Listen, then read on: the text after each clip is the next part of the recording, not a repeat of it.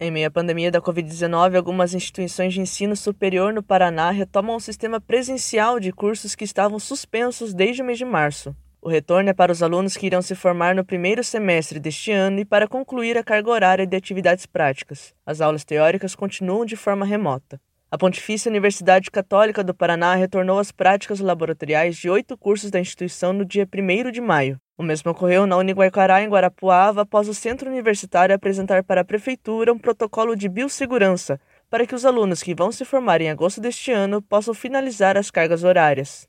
Segundo a coordenadora administrativa das clínicas integradas Lilian Soares, os alunos de odontologia, fisioterapia e enfermagem vão para os laboratórios da universidade desde o dia 25 de maio todos os alunos, tá? Eles fazem rodízio de alunos, porque eles vêm três dias e, e fica dez em, em, janela imunológica. Vem outro grupo, então cada setor dividiu os seus alunos em grupos de quatro, cinco, seis, no máximo oito alunos, tudo bem? Então eles estão vindo em bem poucos alunos para não aglomerar a Universidade Secal, em Ponta Grossa, está aguardando determinações do Estado para que possa voltar à presencialidade. Enquanto isso, a instituição realiza um planejamento de segurança sanitária para que os alunos da graduação e pós-graduação possam retomar as atividades nos campi. No total, são aproximadamente 1.600 estudantes.